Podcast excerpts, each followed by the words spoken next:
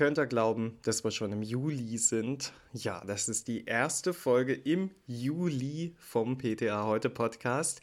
Und es ist natürlich auch der erste Tag einer neuen Woche. Herzlich willkommen, mein Name ist Benedikt Richter und das sind unsere Themen heute. Machen soziale Medien krank? Konservierung von Eierstockgewebe wird Kassenleistung. Dann sprechen wir über sieben Tipps, um mehr zu trinken und gehen der Frage auf den Grund, ist Cannabis bei Schwangerschaftsübelkeit geeignet? Der ein oder andere von euch weiß sicherlich, dass ich ab und an auf Social Media unterwegs bin. Facebook, Instagram, TikTok, LinkedIn, die Liste der sozialen Netzwerke, in denen wir tolle Fotos, wichtige Statements oder berufliche Verbindungen teilen können, die wird immer länger. Eigene Berufszweige haben sich dadurch gegründet, zum Beispiel der Beruf der Influencer, die teilweise ganze Agenturen hinter sich haben, die wiederum mehrere Menschen beschäftigen. Social Media steht aber auch immer wieder in der Kritik. Depressionen soll es fördern, Aggressivität und Sucht ebenfalls und natürlich Schlafstörungen. Aber was steckt dahinter? Die Wirkung von Social Media und Internet wird im Bereich der Cyberpsychologie untersucht. Es existieren bereits sehr viele Studien dazu und genauso viele unterschiedliche Aussagen. Es besteht zwar ein bestätigter Zusammenhang zwischen der häufigen Nutzung und Depression, allerdings sind Richtung und Ursachen noch unklar. Ist die Nutzung die Ursache für die psychischen Probleme? Oder sind die psychischen Probleme der Grund für eine verstärkte Nutzung? Oder spielen vielleicht noch ganz andere persönliche Faktoren eine Rolle?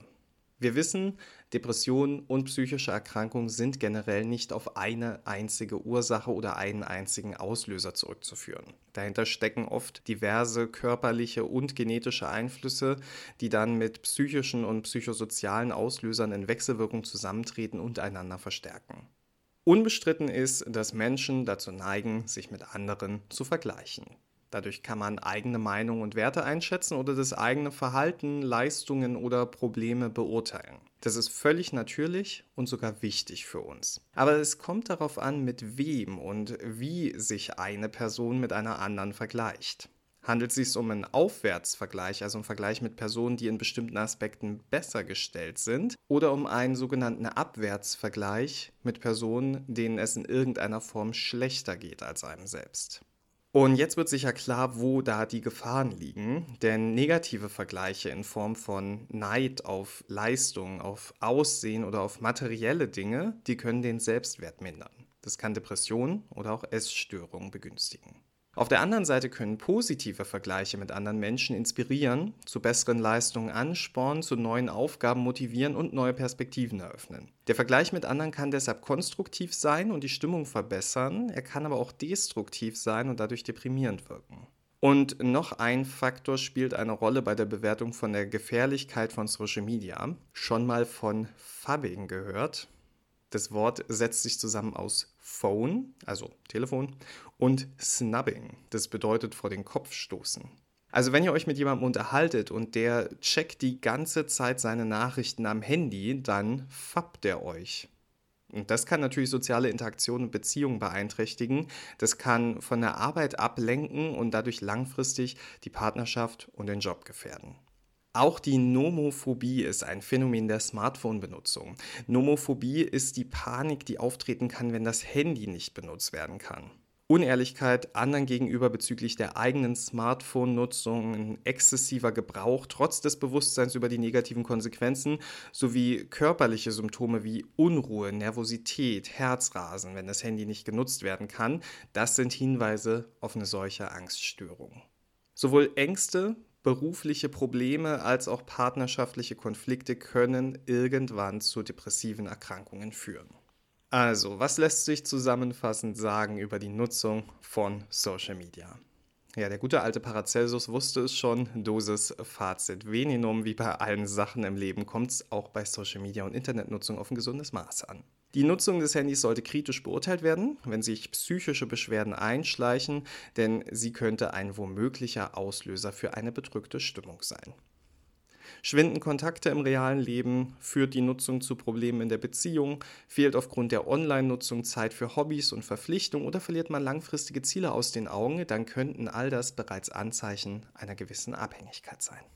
Und deshalb sprechen wir jetzt mal über ein anderes sehr reales Thema, über Eierstockgewebe. Ja, aber mal ganz von vorn.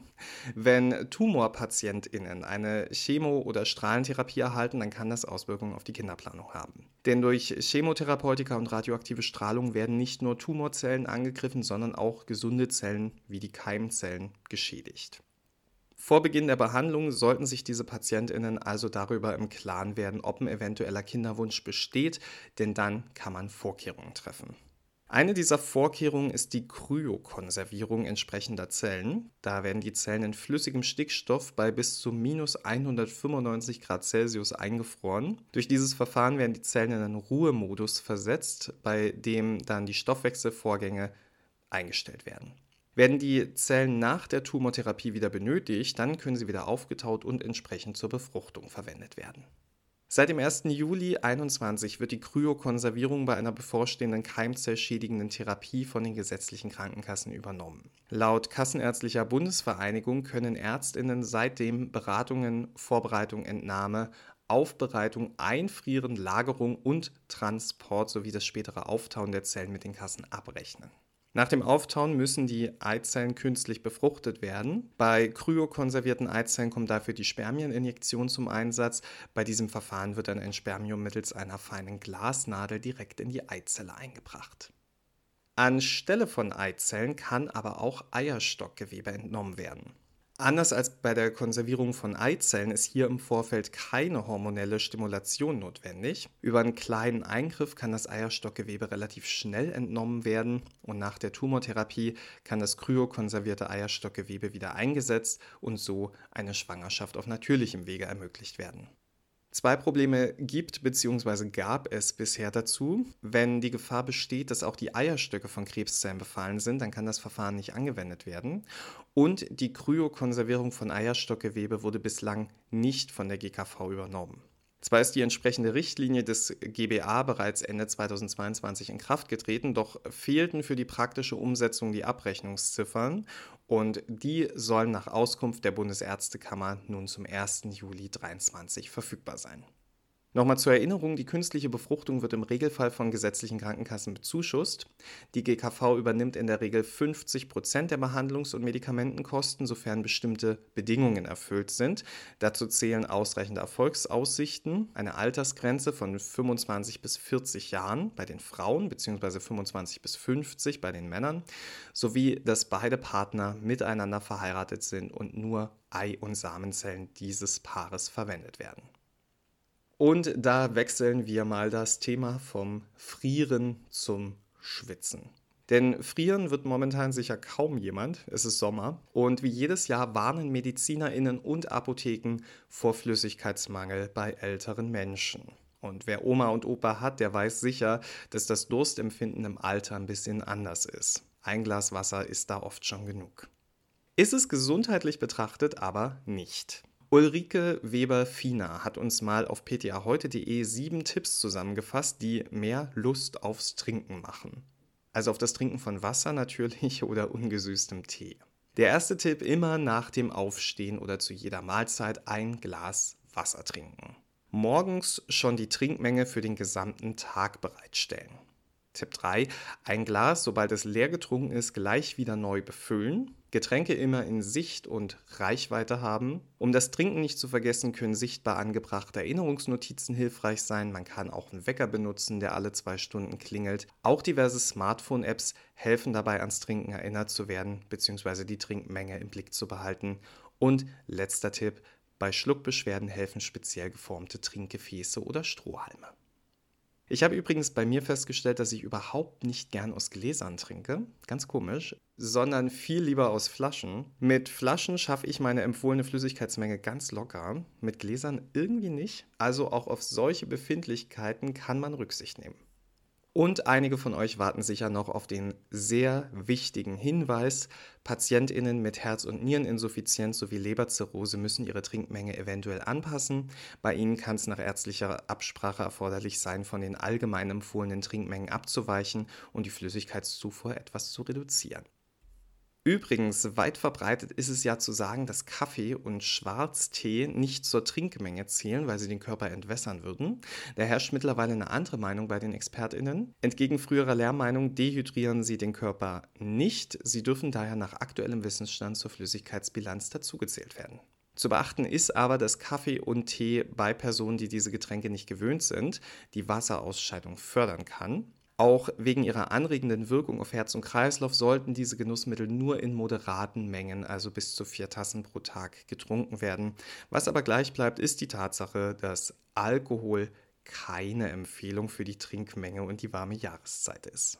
Apropos Empfehlung, Cannabis wird gegen so ziemlich jedes Leiden empfohlen. Was davon wissenschaftlich haltbar ist, das lässt sich mit Recherchen aber ganz gut herausfinden. Als ich aber die folgende Frage gelesen habe, da bin ich kurz ungläubig geworden. Die Frage war nämlich, ist Cannabis eine gute Empfehlung gegen Schwangerschaftsübelkeit? Ja, schauen wir uns das mal genauer an. Die Kolleginnen von DAZ und DAZ Online haben dazu natürlich wieder Studien rausgesucht und gefunden. In diesen Studien wurden die elektronischen Patientenakten von 109 Schwangeren, die Cannabis konsumierten, mit 171 Kontrollen verglichen. Es zeigte sich eine signifikante Verminderung des Körpergewichts bei Neugeborenen um 154 Gramm, wenn Cannabis während des ersten Trimenons konsumiert wurde, und um 185 Gramm bei Konsum während der gesamten Schwangerschaft. Auch der Kopfumfang von Neugeborenen war signifikant geringer, wenn Schwangere Cannabis im ersten und zweiten Trimenon und während der gesamten Schwangerschaft anwendeten. Die Körpergröße der Neugeborenen wurde durch den Konsum nicht signifikant reduziert. Schon frühere klinische Untersuchungen haben Effekte von Cannabis auf die Schwangerschaft gezeigt. Dazu gehören eine erhöhte Inzidenz von Totgeburten, ein geringeres Geburtsgewicht und dass die Babys zu klein für das Schwangerschaftsalter waren und vermehrt in neonatale Intensivstationen aufgenommen wurden im Vergleich zu Säuglingen, deren Mütter kein Cannabis konsumierten. Es gibt jedoch auch zwei kleine, ja, ich würde sie Vorteile nennen von Cannabis während der Schwangerschaft. Also Vorteile, wenn man jetzt sagt, dass sie mit den Nachteilen mithalten können. Zum einen war das Risiko für Präklampsie geringer und auch die Gefahr für einen Gestationsdiabetes als bei Nichtkonsumentinnen. 4,9% der Schwangeren ohne Cannabis hatten eine Präklampsie und 7,4% entwickelten einen Gestationsdiabetes. Bei den Cannabiskonsumentinnen waren es im Vergleich 4,2% mit Präklampsie und 4,2% mit Schwangerschaftsdiabetes. Ja, wie gesagt, ob diese scheinbaren Vorteile jetzt die Nachteile aufwiegen, das sei mal dahingestellt. Als Mittel gegen Schwangerschaftsübelkeit wird sich Cannabis jedoch eher nicht durchsetzen. Ja, das war eine wilde Mischung von Themen in dieser Woche, oder? Ich hoffe, für euch waren wieder ein paar interessante Themen dabei. Vielleicht könnt ihr die sieben Tipps ja gleich bei euch umsetzen oder eine ältere Kundin gleich mal dazu beraten. Egal wie, ich wünsche euch eine wirklich wundervolle Woche und bedanke mich, dass ihr heute wieder dabei wart. Wenn ihr mögt, dann hören wir uns nächste Woche wieder. Ich werde auf jeden Fall da sein. Bis dahin, gehabt euch wohl.